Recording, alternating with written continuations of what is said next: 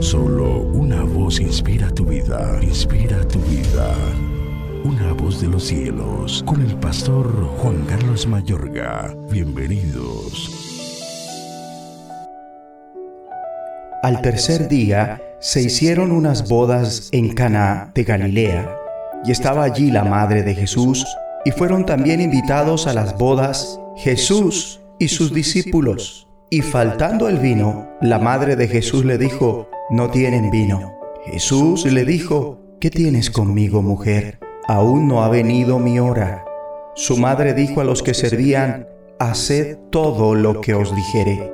Y estaban allí seis tinajas de piedra para agua, conforme al rito de la purificación de los judíos, en cada una de las cuales cabían dos o tres cántaros. Jesús les dijo, llenad estas tinajas de agua, y las llenaron hasta arriba.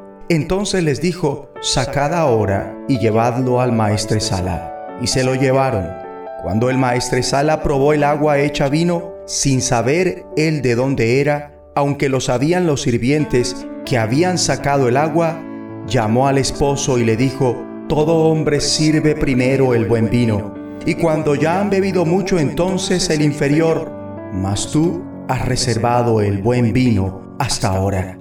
Este principio de señales hizo Jesús en Caná de Galilea y manifestó su gloria y sus discípulos creyeron en él. Juan 2, 1 al 11. El ministerio de Jesús fue realmente asombroso. Amable oyente, Cristo te está llamando continuamente a ahondar en tu vida con Él. Quiere asombrarte de nuevas formas. Y algo en verdad asombroso para muchos hoy día es que Jesús haya asistido con sus discípulos a una fiesta de bodas a la que fueron invitados. Es obvio que si lo hizo fue porque Dios Padre así lo quiso, ya que nada podía hacer Jesús por sí mismo, según Juan 5:30. Fue aquella fiesta de bodas no por su propia cuenta, sino porque era la voluntad perfecta de Dios. Y la verdad, esta fiesta era una gran fiesta que difería de una parranda desenfrenada, vulgar y corriente, donde los invitados asisten no para acompañar y respaldar a los festejados, sino más bien para satisfacer egoístamente sus apetitos desordenados como la glotonería y la embriaguez, porque beben hasta que el vino los enciende y están cada día de la fiesta para seguir la borrachera. Allí estaba Jesús, aclaro nuevamente, no en una vulgar parranda, sino en unas bodas. Allí estaba con sus discípulos en una fiesta de gran júbilo y regocijo, donde la gente vestía sus mejores ropas, se regocijaba, cantaba, danzaba, se reía y se divertía. Esta fiesta duraba aproximadamente una semana. Ahora, Imaginen la logística y los gastos para efectuar una fiesta de semejante magnitud.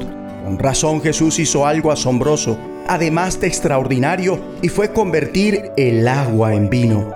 El agua que hizo depositar en seis tinajas hasta el borde, donde en cada tinaja cabían entre dos y tres cántaros, y donde un cántaro contenía aproximadamente 40 litros de líquido. O sea que Jesús resolvió por voluntad del Padre Celestial no solo efectuar algo muy asombroso, sino además exagerado, realmente abundante, porque determinó suplir lo que faltaba al convertir entre 480 y 720 litros de agua en vino. Esto en galones viene a ser entre 120 y 190 galones, algo realmente asombroso. Mi amigo y amiga, ¿Te gustan las sorpresas? Pues con Jesús puedes contar con las más asombrosas. Cristo quiere sorprenderte, Jesús te sorprende. Jesús es poderoso para hacer todas las cosas mucho más abundantemente de lo que pedimos o entendemos. Él quiere aumentar la bendición en tu vida, quiere darte más y más vida y alegría. El sencillo hecho de contarle a Jesús cuál era el problema y seguir sus instrucciones condujo a este asombroso milagro. Jesús no solo respondió a la necesidad, sino que lo hizo superando cualquier expectativa.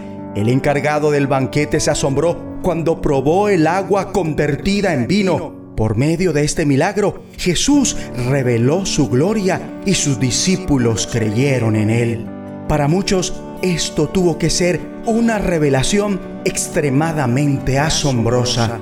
Cristo está esperando que tú, mi amigo y amiga, simplemente le cuentes a Dios Padre cuál es el problema, qué te hace falta para Él hacer algo asombroso en respuesta. Bien dice Jesús, y todo lo que pidiereis al Padre en mi nombre lo haré, para que el Padre sea glorificado en el Hijo. Juan 14:13. Amable oyente, en respuesta a tus carencias, Dios Padre mediante Jesús quiere mostrar su asombrosa gloria para que por esto muchos crean en Él, siempre y cuando se lo pidas. Ora conmigo. Padre Celestial, gracias por mi Señor Jesús Ayúdame a fijar mis ojos en Él hoy y siempre, para que pueda asombrarme de nuevo con su abundancia. Hoy te pido lo que me hace falta. En el nombre de Jesucristo. Amén. La voz de los cielos, escúchanos, será de bendición para tu vida. bendición para tu vida.